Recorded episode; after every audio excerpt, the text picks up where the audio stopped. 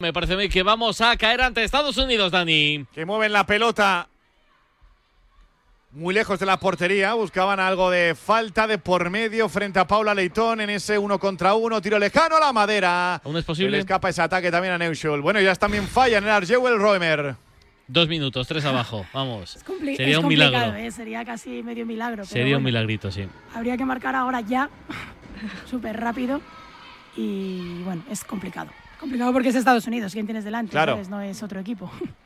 Elena otra vez en el pasillo buscando portería, doblándola en la derecha para el tiro de Paula Crespí, neutralizado por el brazo de una defensora ya la desesperada ya. Creo que la cabeza no nos funciona, que mentalmente estamos completamente out.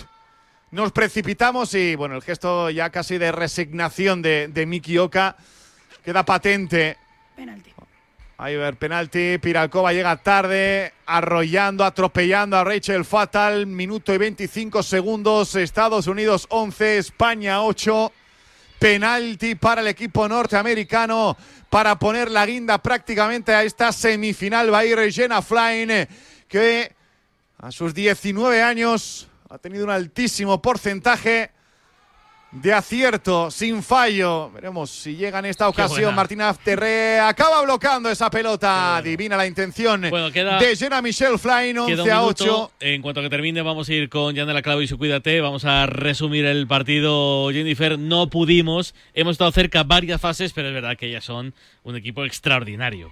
A ver, yo creo que ya son un equipo extraordinario. Creo que se nos sigue haciendo cuesta arriba a Estados Unidos. Nos partimos de la base de que son siempre como un poquito superiores o inalcanzables y creo que esa actitud nos marca, sobre todo el inicio del partido que hemos empezado Pero el mal. partido de hoy, ¿no crees que puede hacerlas ver eh, para París que puede ser? Claro, es que, es que yo creo que puede ser, ¿sabes? Pero que nos ha pasado siempre, ¿eh? y hablo en primera persona. Al final es como eh, Estados Unidos, uff. Era el coco siempre. sí. Ella es la, Entonces, la mayor cocos. Yo, yo creo que al final eh, tenemos que romper esa barrera también. Yo creo que esta, esta Estados Unidos es, es factible.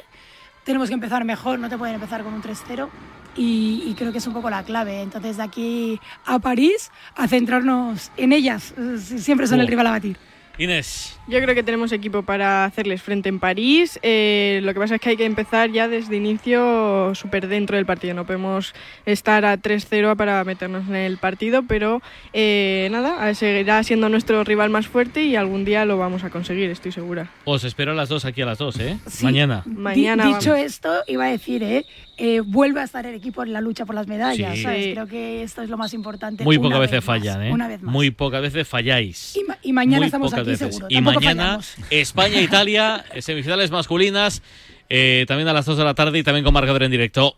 Otro golito de España, Dani. Ha marcado Isabel Piralcova en ese balón cruzado hacia la izquierda. Pelota picada en ese lanzamiento. Piralcova, la Benjamina echándose el equipo a la espalda. Último minuto de partido, 11 a 9. Hay que buscar el bronce, desde luego, el próximo viernes. Esto no se ha acabado para pensar en París. Este equipo casi nunca falla, siempre está en la pelea por las medallas. 11 a 9 en el marcador. Atacan ellas, 54 segundos en ese perfil derecho para doblarlo al izquierdo. Se le escapa el balón a Remer. Trata de buscar portería. Buena defensa de Maika García. ¿Van a tener otro ataque o no? Tres segundos buscando portería. Ya quieren jugar largo para que pasen los instantes y no desgastarse en exceso. Ya mirando de reojo la gran final. Hungría-Grecia. Se van a topar en el camino de Estados Unidos con hambre, con ansia, con ganas de revancha después de ese mundial del pasado verano donde fueron eh, eliminadas contra pronóstico ante Italia, si no recuerdo mal, en cuartos de final. 28 segundos. Balón para España en la zona ancha. Va a recuperar Judith Forca. Se aupa para intentar el latigazo, pero Ashley Johnson vuelve a tapar. Recuperan ellas 20 segundos y puede ser la última del partido. Le ve la rodilla. es una Es bruta. una, es una barbaridad. Es alucinante.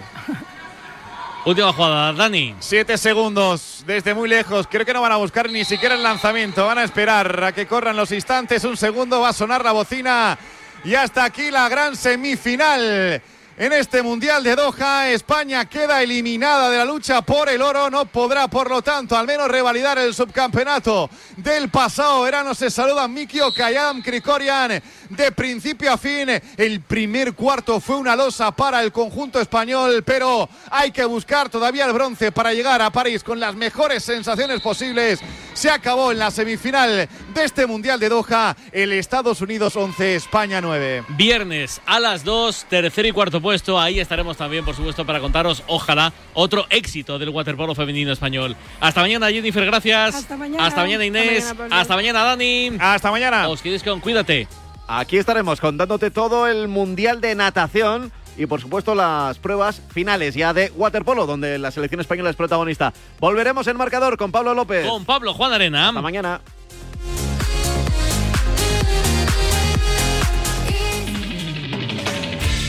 A partir de ahora Radio Marca mira por tu salud. Aquí comienza Cuídate. Los mejores consejos, todas las recomendaciones, lo que tienes que saber para estar en forma, la salud y el deporte en la radio. Toma nota y cuídate.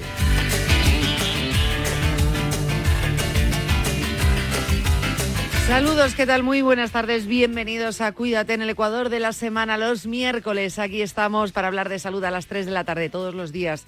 Realmente lo hacemos con nuestros colaboradores y especialistas. Nos sitúan en el camino de la salud con buenos consejos. Así que vamos a arrancar, que tenemos muchas cosas por delante y hasta las 4 de la tarde. Luego vienen nuestros compañeros de la pizarra. Os recuerdo que tenéis un correo electrónico que podéis utilizar en cualquier momento para enviarnos vuestras consultas, vuestras dudas, proponernos temas, lo que necesitéis. Cuídate arroba radiomarca.com. Comenzamos.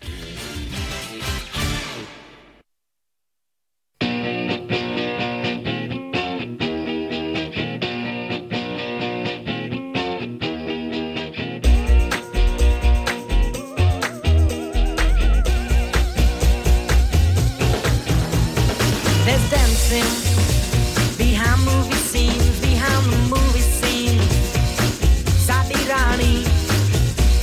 Bueno, teníamos el tema pendiente de la semana pasada para hablar con eh, Boticario. Lo íbamos a hablar la semana pasada, pero bueno, surgió de estos programas creativos y divertidos lo bien que nos lo pudimos pasar el miércoles pasado. A ver, no todos los días vamos a estar cantando todo el rato. Bueno, Boticaria que es la que canta, eh, yo lo disfruto. Eh, también hablamos de actualidad, ¿eh? Eh, y ya te digo que, que teníamos temas pendientes, así que vamos a tratarlos el- en el día de hoy, hoy miércoles. Eh, Boti, ¿qué tal? Buenas tardes. Buenas tardes, ¿qué tal? Bueno, bueno, bueno, bueno, exitazo rotundo el programa de la semana pasada, ¿eh? Bueno, Sí, es que sí, donde hay una canción, la verdad, y lo cierto es que lo decimos siempre, que la dopamina se genera de muchas maneras y entre ellas cantando, cantando a coro, escuchando música y entonces, bueno, pues es que no hay, no hay mejor prueba que cuando empiezas por el derrotero musical, es que es como, ¿cómo se dice? Cuando, cuando, cuando haces pop no hay stop. Eh, Ahí está. eh, como, como las patatas, cuando haces pop, bueno, pues eh, hubo, re- eh, se regalaron dopaminas a doquier el, el- el viernes pasado, el miércoles pasado. Así que dices, ¿de qué están hablando estas? Ponte el programa y ya verás. Vas a estar de do- dopamina hasta arriba. Qué bien, qué bien lo pasamos, por el amor de Dios. Pero claro, luego dejaste el programa muy arriba, porque decíamos eso que íbamos a hablar de la pirola, que yo decía, en mi tierra, en Galicia, la pirola es otra cosa. Y luego hiciste alusión a un tema que íbamos a tocar hoy y por eso dije, has generado mucha incertidumbre, que era la mascarilla vulvar y tú, la mascarilla para ahí abajo, que sí que existe. Dijimos, bueno, pues el próximo día vamos a hablar de ello. Como digo, que lo dejaste muy arriba el tema. Eh, vamos a empezar por partes, vamos a hablar de varios temas hoy, ¿no? Todos de Vamos a, actualidad. hablar, vamos a hablar de varios temas. Si quieres hacemos como una recapitulación para que nuestros oyentes sepan qué se van a encontrar, porque como siempre va a ser un salseo inter- interesante. Un poquito de pirola, que los, los gallegos, como tú dices, igual piensan que es otra cosa, pero es la variante del virus de la COVID y hay que ver un poco eh, en qué punto estamos. Vamos a hablar de algo que le pasa a mucha gente, que es la parosmia y la fantosmia. Eh, luego vemos lo que es, ¿no? Todo el olfato, pero en qué punto estamos, hay novedades en la ciencia, esto se puede tratar. Luego de la máscara vulvar, que es una tendencia para 2024, mascarilla.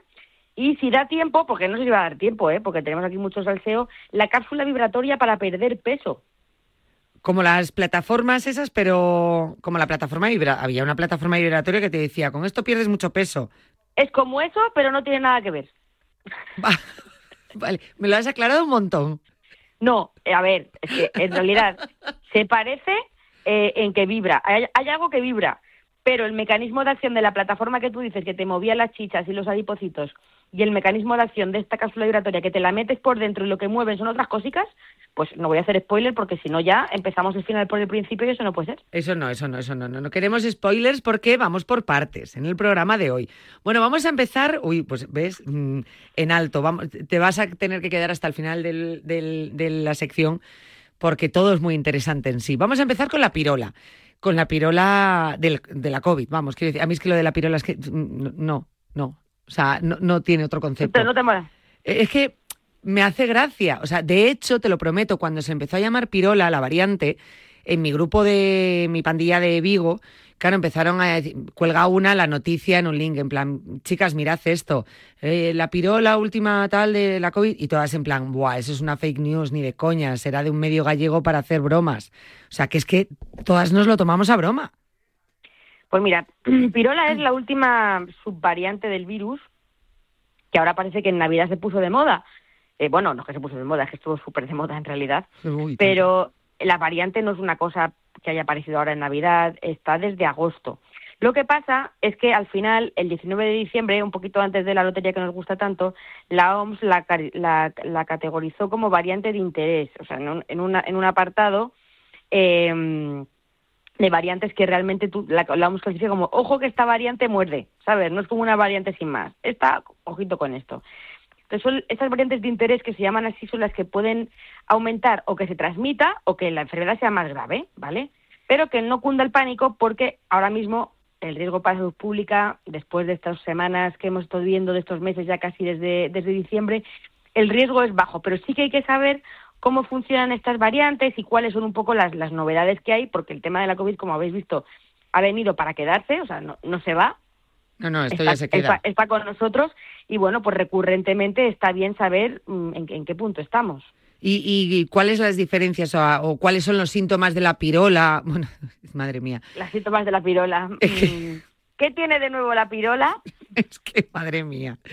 Eso, pues eso, los ¿Qué hay de nuevo con la pirola? Bueno, pues eh, vamos a vamos a centrarnos, Janela. Sí. Eh, y además, pirola, hola. Eh, Hola. Como se suele decir, no news, good news. Lo normal es que eh, haya también estornudos, rinitis, tos, o sea, lo normal de, de un COVID, pero también, sé, como se ha visto estas- est- en estos últimos achuchones, ha habido más dolor de garganta, fiebre también, y son baja, atención, esto es lo que ya apenas se ve, eh, los síntomas estrellas de la COVID, eh, que eran las alteraciones del gusto y el olfato. Esto que era tan típico de las primeras olas, pues ya con esta variante nueva ya se ve menos. Ah, pues mira, eh, mm, por lo menos algo bueno, ¿no? O sea, que porque era bastante incómodo y sobre todo para la gente que le quedó durante meses esos, esos síntomas, ¿no? De, de la COVID. Eh, de todas formas, lo que tú dices, o sea, ahora tenemos, parece que, que, que- que el COVID es como más flojo, como más suavecito. Ahora lo que realmente se iba peor es la gripe. Eh, a ver, da la impresión ahora que es más flojo. Sí, la gripe, concretamente la gripe A, que es la que nos ha metido este meneo, siempre ha sido fuerte. Otra cosa es que no nos acordemos, porque hace tiempo que no la hemos tenido. Pero pirola, como todas las variantes actuales, no, no tiene esa mortalidad que había ¿no? en los primeros momentos.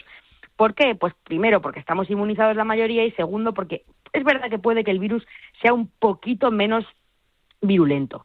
Entonces, bueno, simplemente esto como pincelada, que estemos tranquilos, que es una variante que ni mata más, eh, ni, ni es más grave, simplemente puede ser más contagiosa, pues como viene ocurriendo con casi todas las, las variantes. Pero nada más, o sea que no nos preocupemos, que no, no, no da para no da para más por el momento. Lo que tú has dicho, también tenemos que aprender a, a convivir con ello, que ha venido para quedarse y que, y que va a mantenerse ahí. Pero bueno, pues tranquilidad y, y buenos alimentos.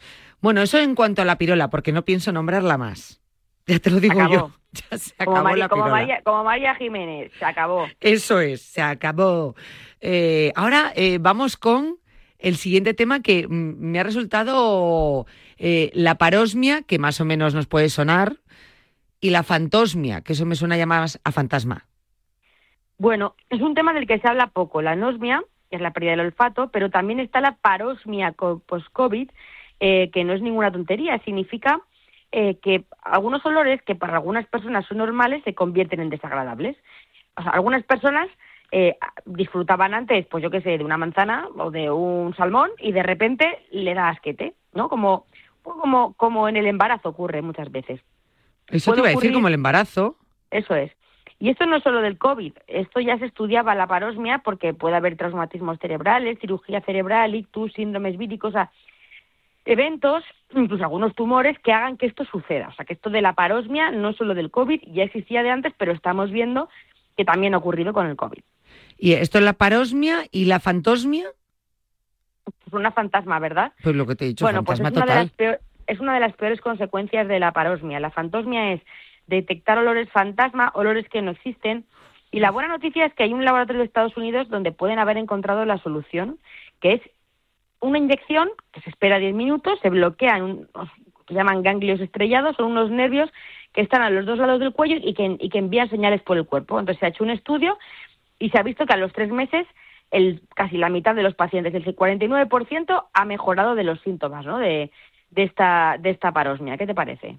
Madre mía, o sea, que es ya no solo es que creas que ves imágenes y que no existen, en este caso olores, o sea, aquí huele a tal y que te digan, no, no, no está oliendo a esto. O sea, que tu cerebro pues pues pues pues lo perciba de esa manera sin existir. Por eso, Eso es es. una fantasma. Eso es.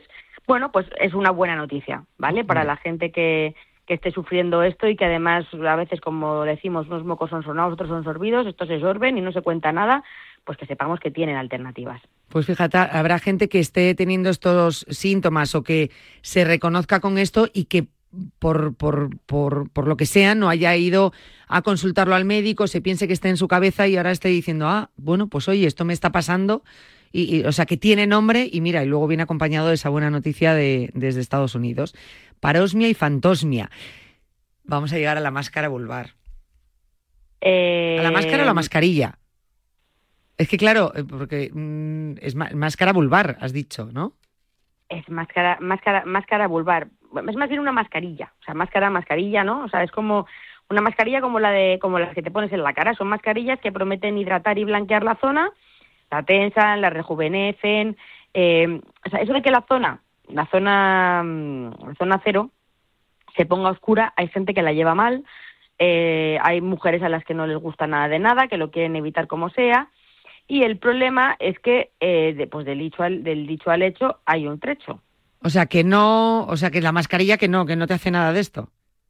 A ver, hay algunos que insinúan que funcionan para lo que no funcionan eh, y hay algunos fabricantes de mascarillas que hablan un poco de rejuvenecimiento vulvar, ¿no? Entonces, si hablamos de rejuvenecimiento, aquí hay que ponerlo con todas las comillas posibles.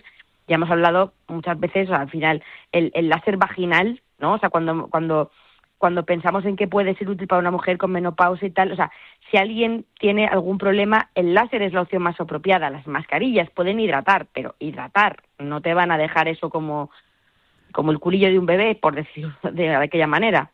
Madre mía, para algunas personas esto les puede estar sonando a en serio, en serio la gente quiere rejuvenecer esa zona. Pues sí, quieren rejuvenecer. Hay un gran mercado para eso. ¿eh? Hay muchas mujeres que quieren que quieren verlo más terso, mm, que quieren que no esté oscuro y que piensan que aplicarse una una mascarilla ahí, bueno, pues puede ayudar. ¿Y cómo se, cómo se aplica? Quiere decir, mm, porque claro, tú te imaginas la mascarilla y dices, bueno, pues una mascarilla y dos gomas para sujetar. Eh, por el Una nombre, claro. goma, como como como un como un tanguilla. A Eso. ver, lo más importante, solo se pueden aplicar en el monte de Venus, en las ingles y en los labios donde hay piel. O sea, dentro de la vulva, cuanto menos se toque, mejor. Con las mascarillas estas me refiero. O sea, no sabemos cómo los ingredientes pueden alterar las funciones de la vulva. Entonces, no hay que meterse mascarillas vulvares dentro de la vulva. Son para afuera. Creo que he sido muy clara. Sí, sí, sí, sí, muy clara, muy clara. Es que me ha hecho gracia, como lo has dicho, tan tajante así. Eh, antes decía, el, el láser realmente es la mejor solución, pero claro, hay personas que pueden decir, mujeres que digan, oye, ya, pero es que a mí el láser pues realmente me asusta, me, me- me da miedo, o es una opción muy cara. Entonces digan, bueno, pues está lo de la mascarilla, pues a lo mejor es más económico y, y, oye, me atrevo más.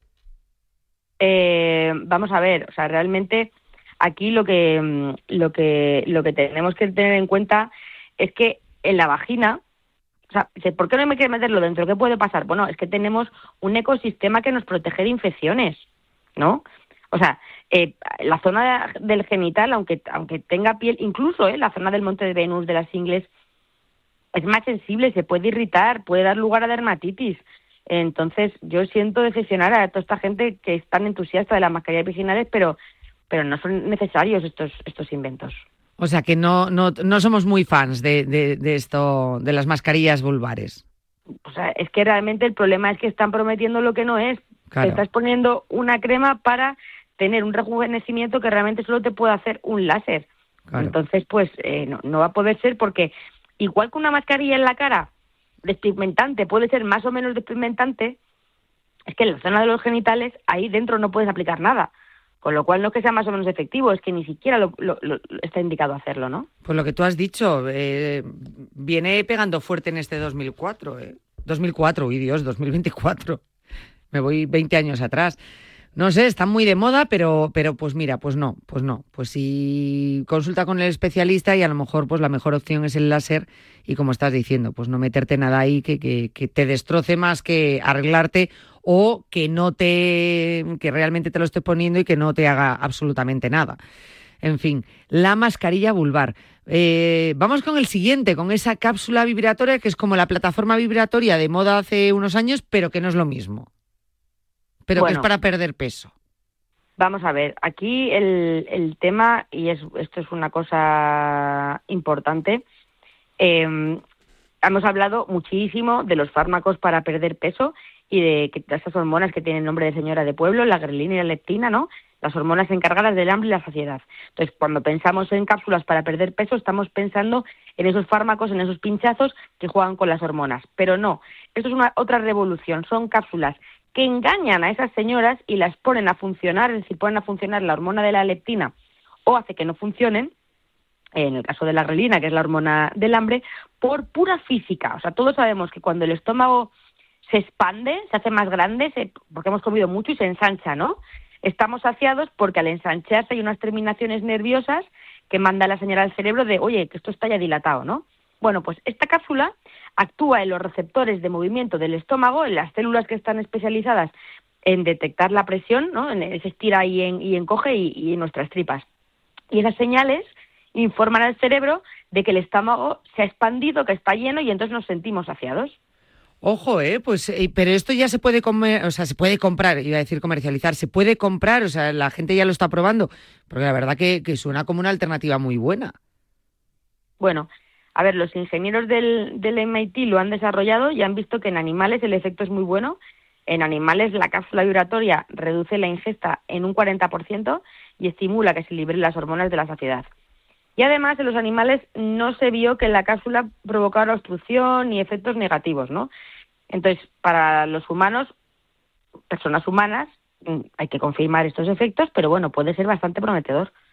Hombre, la verdad es que sí, sinceramente, o sea, no, no, no parece algo complicado ni, ni dañino, ¿no? Y oye, se puede conseguir mejor. Ahora que está tan de moda todas estas cosas de, pues mira, como hablamos en su momento con lo de Ozempic, o sea, todos los fármacos, ¿no? Para, para la obesidad.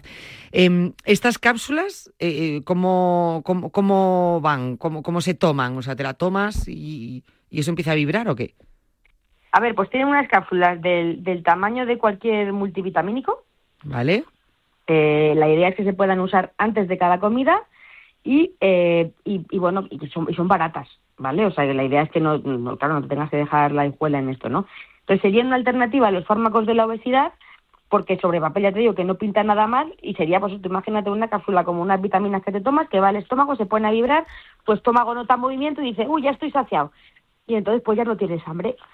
No sabemos exactamente cómo va a ser la eficacia eh, en humanos, insisto, pero a los ratoncicos les ha funcionado. Hombre, pinta tiene una pintaza. Eh, claro, eh, ha funcionado en animales, se comenta, se sabe que está ahí, hay que seguir investigando, o sea que no es una cosa que, que vayamos a tener tan rápidamente. Ahora No, ya, pues todo eh, el proceso sí, que no, siguen no, estas cosas. Que no vaya nadie ahora y dice, ala, venga, para Semana Santa, los kilos que vaya a coger me los quito con la pildorita. No. O sea, no. Esto realmente lo que hay que hacer es eh, estar pendiente de estas investigaciones, pero Pero bueno, estamos ante un momento, un cambio de, de paradigma ¿no? en el abordaje de la- del sobrepeso y la obesidad. Y estos fármacos, estas inyecciones que están tan de moda y que lamentablemente se hace de ellos mal uso, pero que son una estrategia espectacular para personas con, con obesidad, bueno, pues parece que no van a estar solos y que, y que van a venir más detrás. Por, por lo menos lo que tú has dicho, tiene buena pinta y los resultados en animales están siendo buenos, pues ¿por qué no va a funcionar? Esperemos que sí. Y si no, lo que digo siempre, tu cerebro tiene hambre. Ahí vas a entender muchas cosas de lo que ocurre en tu cuerpo, de tu tipo de hambre y todas estas cosas. Y, ya también y también mucha información sobre estos fármacos nuevos, ¿no? Que de verdad cada vez se va a hablar más de ellos y bueno, pues yo creo que es interesante tener información basada en la evidencia, basada en la ciencia, no demonizar estos fármacos que son grandísimas alternativas, pero utilizarlas para cuando para cuando haga falta. Cuando se necesita, efectivamente. Eso es lo importante. Eh, Boti, que, jo, un día sin cantar no es lo mismo. O una semana sin cantar no es lo mismo. No pasa nada, ¿eh? Seguimos intentaré, trabajando en ello. intentaré portarme mejor para la próxima. Eh, estábamos trabajando en ello, en nuestro disco. Si es que lo decíamos, que necesitábamos un tiempo, un proceso, ¿eh? Un proceso de elaboración. Ahora, los temas que has traído hoy, buenísimos. Eh, así ya también nos enteramos de cosas. Eh, Boti, eh, te de- dejamos de gira otra vez, pero el próximo miércoles nos vemos por aquí. Me quedo trabajando en ello. Ah, y por lo menos le das un tonito. Así me gusta. Eso es, eso es, eso es, estoy ya, estoy ya musical. Un abrazo fuerte. Besitos. Un beso enorme. Y vosotros muy atentos, que ya te digo que durante este mes, el próximo mes, que Boticaria García puede acabar en tu ciudad. Así que estate muy atento, seguro que en el periódico viene o te enteras, pues lo típico, vas a la librería, oye, Boticaria, el próximo día, que no te pierdas sus presentaciones, no te pierdas sobre todo su libro. Tu cerebro tiene hambre y ahí te vas a enterar de todo. Ahora ya con las presentaciones, lo bordas. Te va a encantar, te va a encantar. Eh, continuamos. Su alarma de Securitas Direct ha sido desconectada. Anda, si te has puesto alarma. ¿Qué tal? La verdad que muy contenta. Como me paso casi todo el día fuera de casa trabajando, así me quedo mucho más tranquila. Si llego a saber antes lo que cuesta, me lo hubiera puesto antes. Protege tu hogar frente a robos y ocupaciones con la alarma de Securitas Direct. Llama ahora al 900-103-104. Radio Marca se emoción. Radio Marca. Life gets overwhelming. Relying on yourself is hard to do. But don't give up on you. No. If you've been lost and lonely, ashamed to be alone with only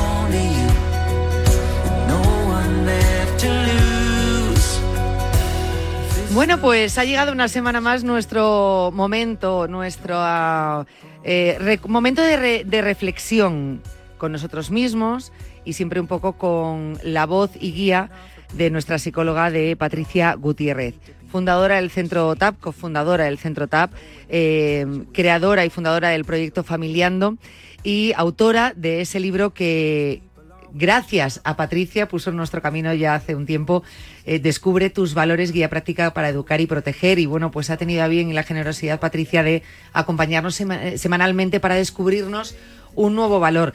Valor que no solamente podemos escuchar, que nos cuenten, eh, entenderlo y ya está. No.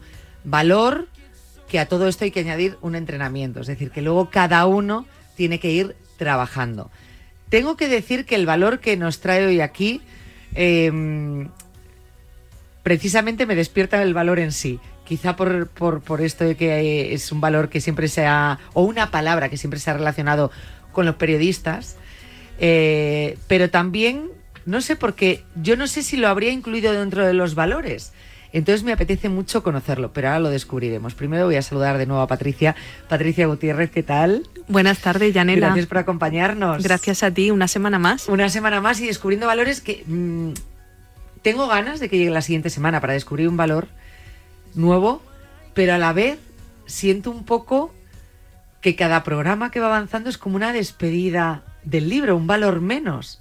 Y eso me da mucha pena. Bueno, tenemos muchos por delante. Tenemos muchos por tenemos delante, sí. muchas conversaciones sobre bienestar, sobre salud mental, sobre cuidado, sobre protección, sobre familia, que al final este es el proyecto, ¿no? De familiando, todo, todas esas, esas variables. Pero mm, fíjate que yo, al contrario que, que te pasa a ti, yo estoy deseando presentar los valores. ¿Para qué? Para que cada uno elija su sistema de valor, para que cada uno individualmente y en los colectivos, en, en sus diferentes familias, puedan tener una conversación abierta, flexible, cuidada, de oye, a mí qué me representa, yo quién soy, ¿no? En ese ser frente al hacer o al tener. Mm, yo estoy deseando avanzar para darle al oyente la oportunidad de, mm, ¿no? De, de que caigan, oye, yo esto nunca me lo había planteado, yo no me había hecho nunca esta pregunta, yo nunca me he preguntado cuál es mi sistema de valores. Yo nunca me he preguntado si el valor, como la semana pasada que vimos compromiso, es importante para mí y si yo soy una persona con el valor del compromiso, si soy una persona con el valor de la compasión o si soy una persona con el valor de la amabilidad. Fíjate que hemos visto tres valores, hoy vamos a por el cuarto, y ya le estamos dando eh, respuesta a muchas preguntas de, los oyentes de Cuídate, pero además, sobre todo, lo que a mí me gustaría es que la- las personas que nos escuchan se hicieran preguntas. Que yo creo que se las hacen seguro. Porque de hecho, cada vez que, estamos terminando un programa, siempre decimos, nos dejas con un montón de reflexiones y a la vez con preguntas que a veces tenemos que responder nosotros mismos. Dices, pero no es una pregunta que te voy a lanzar a ti, ¿no? A veces esa pregunta que te estás planteando eh, la tienes que responder pues entrenando ese valor, conociéndote un poquito más. Es decir, la respuesta realmente está en ti mismo. De todas formas, se nota mucho, por un lado, que eres psicóloga y por otro, que eres escritora. Es decir, un escritor, cuando termina su libro, está deseando terminar su libro para que el lector lo tenga en sus Sí. manos. Claro, por eso en eso somos un poco distintas. Yo no quiero que termine el programa o los programas o los valores porque digo, ojo, es que Nos quedamos sin este espacio, ¿no? claro, y yo no quiero que lo que tú dices, o sea, esto no termina aquí. Cuando terminemos los valores hay muchos temas de los que hablar y creo que es una sección tan necesaria, pero bueno, que, que me da me da esa pena, pero también saber despedirte también es bueno y hay que aprenderlo, ¿eh? Hay que aprender, aprenderlo. sí. Eh, me ha parecido muy importante una reflexión que has hecho, que lo hicimos yo creo, hablamos de ello un poquito más en el primer programa cuando presentabas el libro, que es el tema de la familia. Cuando hablas de la palabra familia, a la cabeza lo primero que se nos viene la- es, es la imagen, es una postal de un padre, una madre, tres hijos. A veces incluso metes el perro. Pero no, o sea, familia realmente es eh, una palabra muchísimo más amplia, incluso llega a ser una metáfora. Es, familia es la sociedad en sí, familia es lo que nosotros creamos, lo que nosotros creemos y lo que nosotros creamos. O sea, familia es todo. Es la elegida. Lo que tú No, eliges. Eso es. ¿Cómo se conceptualiza familia en el proyecto? Pues de una forma muy ampliada, muy rica, donde la familia no es la familia biológica exclusivamente, que también es un sistema familiar, por supuestísimo, el, el primario, pero familia es la que yo elijo. Familia es mis compañeros de trabajo, son mi familia, nos, porque tenemos el mismo sistema de valores y si no tenemos el mismo sistema de valores, si no lo siento como familia, mi rotación a nivel laboral será alta, porque no estaré en un espacio de protección. Familia son mis amigos, las personas que forman parte de mi núcleo social afectivo, aquellas con las que comparto, con las que sueño, con las que mm, emprendo, con las que tengo retos. Para nosotros familia es esa elección de nuevo consciente de qué personas forman parte de mi sistema, con qué personas comparto sistema de valores. Hablamos siempre de valores y construimos dos sistemas. El sistema de valores a nivel individual, cuáles son los valores que a mí me representan como persona, y el sistema en el colectivo, en la comunidad, en la sociedad. Por lo tanto, el sistema de valores compartido hace que cree una familia, bien sea en el ámbito afectivo, familiar, laboral o social. Es, es muy importante ampliar todo, todo este significado de la palabra familia, porque es verdad que a veces eh, las imágenes, como yo hacía referencia a familia, la primera imagen que se nos puede venir a la cabeza, ese encorsetamiento, esa rigidez, eh, es muy limitante. Sí, Muy, las familias, además, en el momento en el que estamos, En, el histórico, me refiero, en el siglo XXI, las familias son diversas. Claro, o sea, pero no dejan de ser una familia. Eso es. Y eso es muy importante porque también hay, eh, de ahí parten mu- muchas cosas, entre ellas eh, la tolerancia, eh, absolutamente todo. Es El decir, respeto. El respeto. Mm, No, no hagamos imágenes de, de determinadas cosas, no etiquetemos. A veces es uh, simplemente un padre con un hijo, una familia Monoparental, ya está. eso es. O una madre con un hijo, ya está. O familias reconstituidas. O- o- efectivamente. O sea, yo a mi familia, por ejemplo, le, como una, eh, le llamo la tortilla deconstruida, porque como venimos así de distinto, pues, pues mi pareja estuvo casado, te- o sea, somos ahí un tutum revolutum, pero, Pero, somos una sois familia. una unidad familiar, Una unidad compartís un sistema de valores. Eso es. Y, y- y entonces, por favor, ampliemos, ampliemos. No, no nos quedemos ahí con la idea encorsetada. Que tú has decidido esa familia eh, con esa idea más tradicional, estupendo, es tu decisión. Está estupendo. Que otro que nos esté escuchando decide estar él solo eh, y se iba muy bien con sus dos amigos y una persona de trabajo con la que tiene mucha confianza, estupenda, esa es su familia. Cada uno como quiera, pero que aporte unos valores para la sociedad y que con él mismo eh, se maneje y se mueva y se construya y se desarrolle con una base hecha con unos valores sólidos. Eso es lo que pretendemos aquí. Sí, porque para nosotros familia, en el proyecto Enfamiliando, es sinónimo de protección. Claro, mi amiga Silvia y mi amiga Iria son familia, son mi familia. Eso es. Son dos escudos que tengo que flipas. Y, y están mm, cerca de ti, están compartiendo tu sentir, están dándote aliento cuando te falta, están compartiendo ilusiones, risas, facilitando. Eso es familia. Familia es protección. Qué bonito, familia es protección, me encanta. Cuando te he dicho que tienes que hacer determinadas cosas para, para esas frases que, que parten de los valores las tengamos muy claras, pero familia es protección. Y para que esa protección eh, sea fuerte y consistente necesita de valores trabajados. Para que esa eh, fortaleza que tú te crees realmente pueda con todo, con, cualquiera que venga a, a- invadirte y, puedas eh, mantenerte firme y sólido, necesitas unos valores. Y en eso estamos, en conocer valores, fíjate. Y, y el de hoy, decía yo, a mí me, me encanta, me encanta el de hoy, es la curiosidad. Sí, La el valor de la curiosidad es un valor. La curiosidad es un valor. Fíjate que yo antes voy a hacerte esperar. La semana pasada hablábamos de la espera, de la Ujú. demora, de la tolerancia a la frustración. ¿Me vas a permitir un minuto, Sí. un inciso? Antes de entrar en el valor de la curiosidad, empezábamos este programa de Cuídate eh, hablando en este espacio sobre las preguntas que nos tenemos que hacer para poder construir un sistema de valores. Las preguntas, y decíamos, este tiene que ser un espacio para dar respuestas, pero sobre todo, por encima de todo, cuando generamos procesos educativos, lo que tenemos que aprender a los que nos escuchan, a los que acompañamos, a los que transi- con los que transi- transitamos, les tenemos que hacer que se pregunten. Esta es la base del pensamiento crítico y necesitamos sociedades que se pregunten.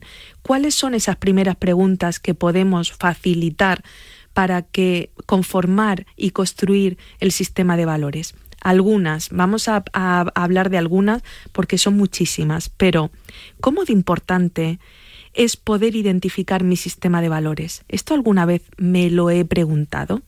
¿Me he preguntado si conozco mis valores? ¿Comparto los valores con quienes me rodean? ¿Mi sistema de valores proviene de mi familia de origen o lo he ido construyendo yo en mi proceso de maduración? Qué importante esto que acabas de decir, ¿eh? Porque a veces cuando es nuestra familia la que, mm, bueno, pues porque te lo inculcan, parece que lo has heredado. Y parece que es con ese- inamovible. eso es, tienes que seguir con ese sistema Y no, de valores. si algo hemos puesto ya de manifiesto en estos programas y en este espacio que estamos compartiendo, es que nuestro sistema de valores es mm, móvil. Puede ir cambiando. Es flexible, es una elección consciente, dependiendo de qué, de nuestras necesidades, de nuestras circunstancias, de, nuestro, de nuestra maduración, de nuestro sistema emocional, de cuánto de preparados, de cuánto me cuestiono. Por lo tanto, de dónde provienen mis valores y si son los valores que tengo actualmente los que quiero tener. Que esta es muy buena pregunta.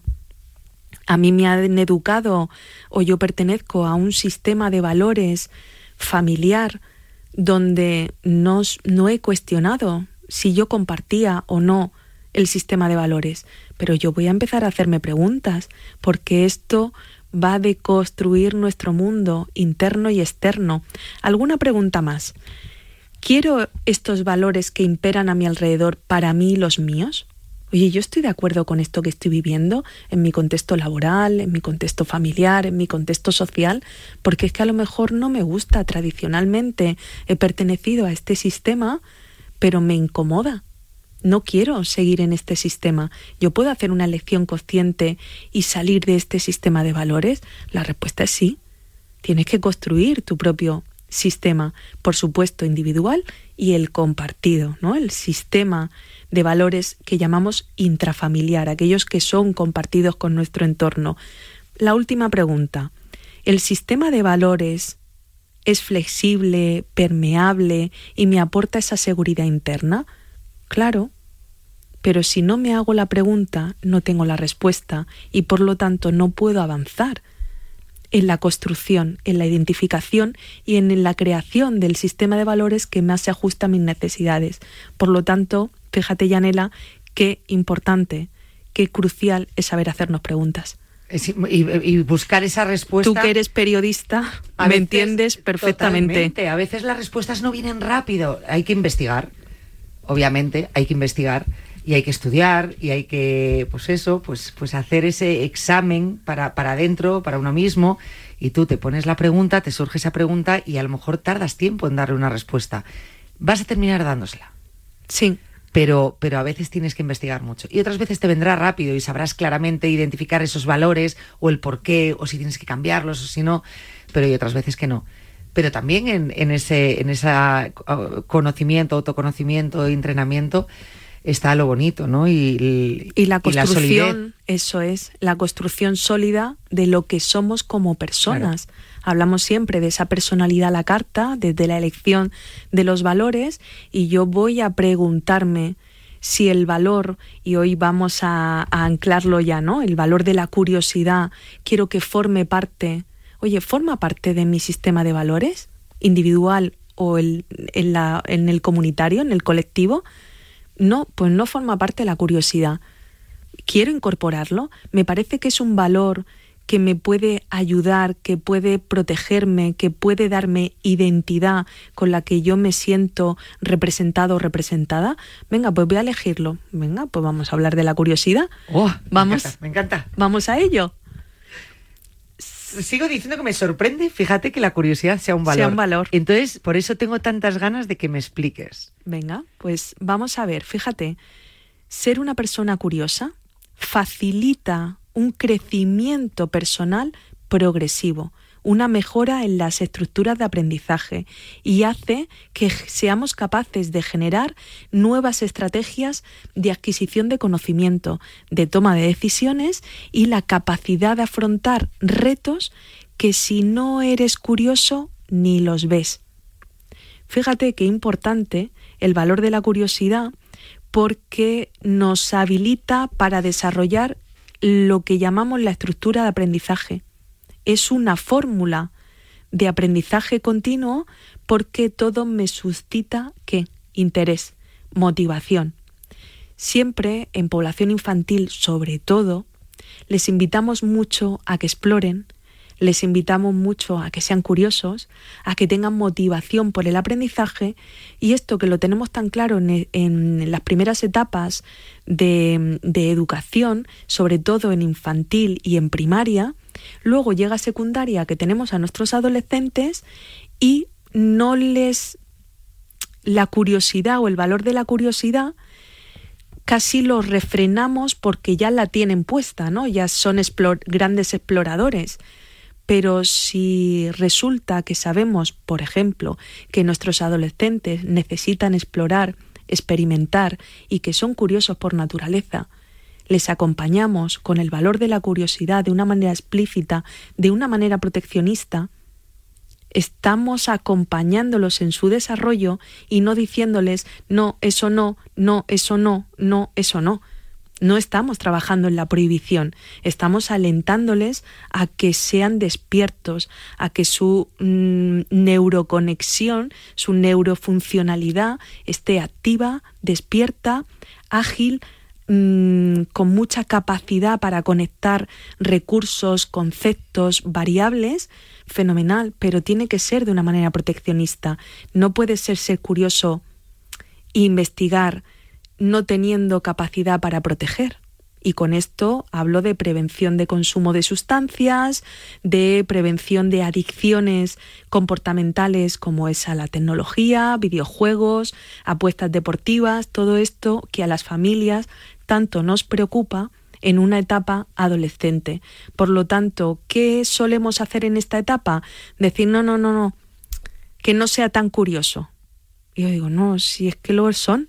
O sea, les estamos lanzando al conformismo, quizá lo primero que, que no Eh, sea tan curioso, que no investigue, que no... Claro, porque nos da miedo. Nos da miedo que exploren, porque la curiosidad hasta ahora no se ha entendido como un valor prote- de protección. Y que la tenemos duda ahí que tenía yo. Yo no Claro. lo veía como un valor de protección, ahora lo estoy entendiendo, claro. Entonces vamos a acompañar a nuestros jóvenes a que ese valor de la curiosidad lo elijan, lo enmarquen, porque curiosidad es aprendizaje. Y el aprendizaje es protección, la educación es protección. Tener conocimientos, explorar el mundo nos protege, nos hace más flexibles, nos hace más respetuosos, nos hace más solidarios, nos hace, o sea, del valor de la curiosidad vienen otros muchos valores encadenados. Es que hay que dar muchas vueltas a la palabra, claro, por cuántas veces decimos en este programa que no etiquetemos y que no... Pero fíjate, de toda la vida, la típica frase de la curiosidad mató al gato, Sí. connotación negativa. Sí. Eh, para muchos la curiosidad es sinónimo de cotilleo. Sí. Qué curioso eres, qué cotilla. ¿Cómo te metes ahí? Es que es un valor que históricamente o en la población lo hemos denostado. Pero fíjate que las personas curiosas siempre mantienen una mirada muy abierta al cambio, a la búsqueda de la innovación, a la mejora personal, a la mejora del entorno, de los contextos. Ahora que estamos en la era de la innovación digital y no digital, siempre buscamos ¿no? esos perfiles que son capaces de hacer cosas que eran imaginables hace unos años. Eso es fruto del valor de la curiosidad. Fíjate, ¿eh? Claro, la curiosidad lo que nos permite precisamente es tener una gran capacidad adaptativa a todos los contextos. ¿Por qué? Porque tienes la iniciativa para conocer el sistema al que perteneces y a tener una buena capacidad de observación. Es el valor de la curiosidad es observación, es análisis, es aprendizaje. Fíjate qué tres variables acabamos de nombrar como proteccionistas absolutas para que el ser humano siga en ese crecimiento personal, en esa maduración y en esa capacidad de adaptarse, de adaptarse a los diferentes contextos y a las diferentes demandas sociales. Vivimos en una sociedad altamente demandante, ¿no? Ahora hablamos de entornos buca, que son estos entornos de cambio constante y necesitamos tener esta adaptación. El valor de la curiosidad nos facilita este. ¿Qué pasa? Que como somos observadores y tenemos capacidad de adaptación, no nos vale cualquier cosa, tú antes lo has nombrado, no somos conformistas con este valor. Somos capaces de crear nuevas estructuras, nuevos mm, retos, nuevas iniciativas, una forma diferente de entender, por ejemplo, en tu profesión, la comunicación. Es decir, ser una persona curiosa, ¿qué, qué le puede, qué protección puede otorgarle a un periodista? Tener la capacidad de decir, oye, yo quiero contar esto de una manera diferente, quiero llegar al oyente de esta manera y no de otra, no como la que tradicionalmente me han enseñado, la que te enseñaron a ti en la facultad de periodismo hace unos cuantos años. Dices, no, mira, este era un sistema y ahora estamos en otra tipología y yo quiero seguir avanzando. Ese no conformismo lo da el valor de la curiosidad. Es que, es que eh, te pones a ver un poco la situación real que están viviendo los adolescentes y lo perdidos que están en este aspecto, pero vuelvo a lo mismo, me, me sueno a veces pesada con las etiquetas. Es decir, eh, todos los adolescentes podemos eh, ver que siempre pues, hay algún chico, un adolescente que es más curioso y tendemos a separarlo de- del grupo, eh, algunos con una etiqueta, una connotación negativa, tipo friki, porque Sí. es curioso, tipo el cerebrito. No le damos el valor, o no ponemos en valor realmente lo, lo que ese niño es a su colectivo. Decir, "Joder, pues vamos a hacer, bueno, pues, oye, no, no es friki, no es cerebrito, es curioso. Sí. está, simplemente. Y es que el valor de la curiosidad les representa. Pero como le ponemos la connotación negativa a esos chicos, en el otro grupo, que es el mayor, probablemente el que más mm, sea más nutrido de gente, sea el otro, el que no, no le apetece, no, no es curioso, pues prefiere estar con sus amigos, charlando, tal, porque es propio de la edad. Hemos convertido como sociedad, tenemos, somos culpables en eso. A ese grupo lo vemos como lo normal. Si es que lo normal a su edad es que quieran estar con amigos y viendo música. Lo que no es normal es este otro chico que sea tan curioso. Qué maravilla, ¿eh? Pero bueno, que no es normal porque no. Entonces ya los etiquetamos, vamos haciendo grupos. Entonces, ¿qué tendemos? Si yo ahora mismo estoy perdida entre si quiero ser curiosa o quiero estar con mis amigos escuchando música, probablemente si ya me están diciendo que lo normal es lo otro, pues me desdibujo y me vaya a lo otro. Sí. Y entonces no desarrolle esa curiosidad. Sí, por eso es muy importante. Entonces estamos destrozando a nuestros nuestro mm, futuro. Sí, por porque eso- son nuestro futuro. Por eso es tan importante visibilizar los valores. Por Pero a eso, esas edades. Claro. Y por eso es tan importante darles la oportunidad de que hagan una elección de su personalidad. Decir, oye, ¿yo con qué me siento a gusto? ¿Cuál es mi traje a medida? Vamos a hacer trajes a medida con cada uno de los chavales y las chavalas y con cada uno de los niños, con cada una de las familias. Pero es que nos oyen los jóvenes decir, ver, mm, es que el niño está todo el día con Tito. Bueno, hombre, es normal a su edad. Es normal a su edad. Y esa frase me acabo de dar cuenta que es muy dañina. Sí. Es normal a su edad. ¿Qué es normal? Ni a su edad, ni a los 80, ni a los 70. ¿Qué es normal? ¿Por qué normalizamos Pues conductas? todos, todos somos normales o todos somos anormales. ¿Qué es eso? Eso es. ¿Qué daño con esa frase que están escuchando nuestros hijos? Bueno, hombre, es, normal a su edad. Sí, así que o fíjate. que una persona con 80 años esté sentada en un sofá o con 70 es normal a su edad. ¿Por qué? ¿Por qué es normal que a su edad esté en un sofá sentada viendo la tele?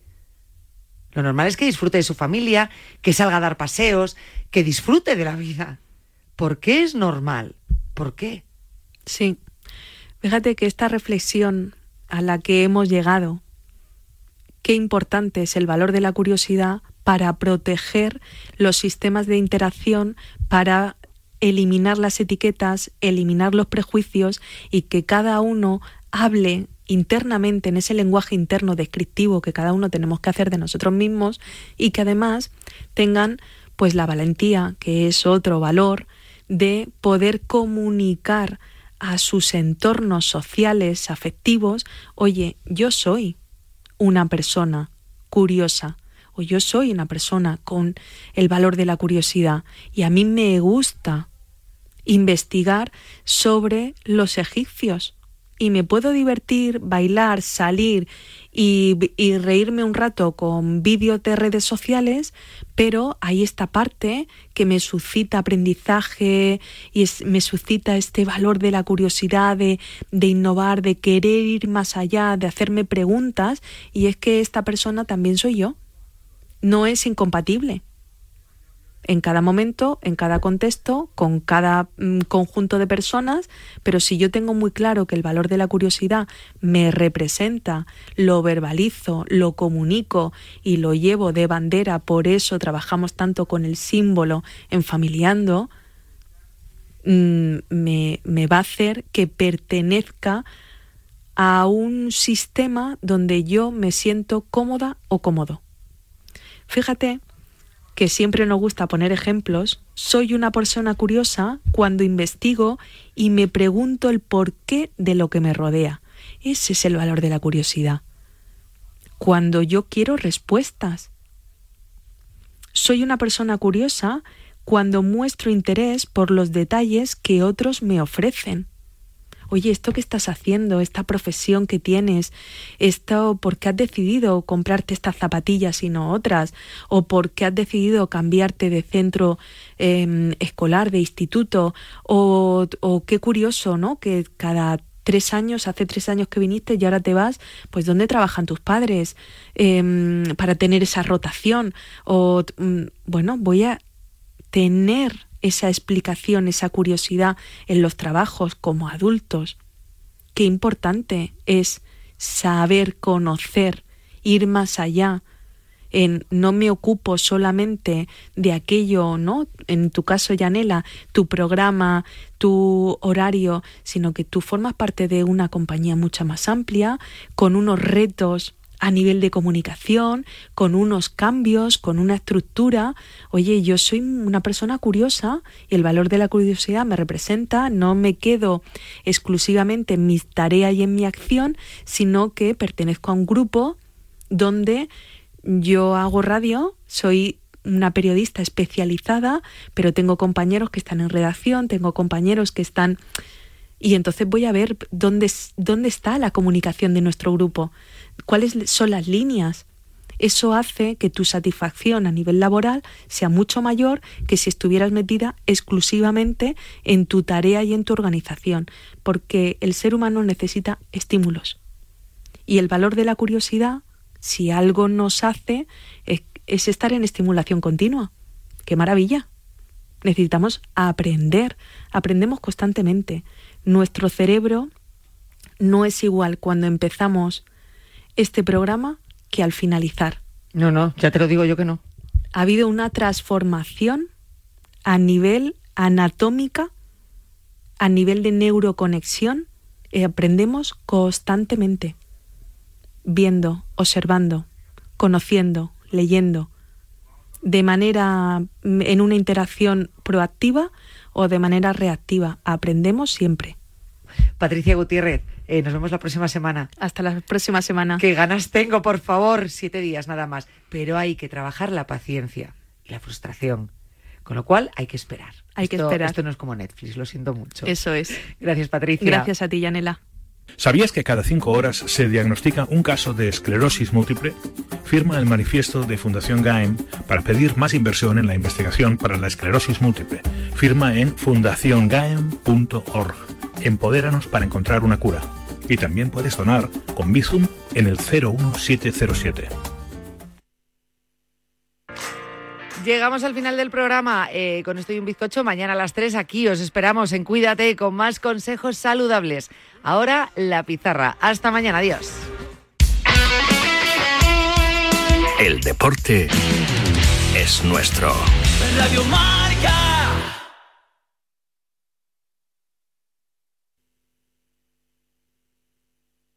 Con la...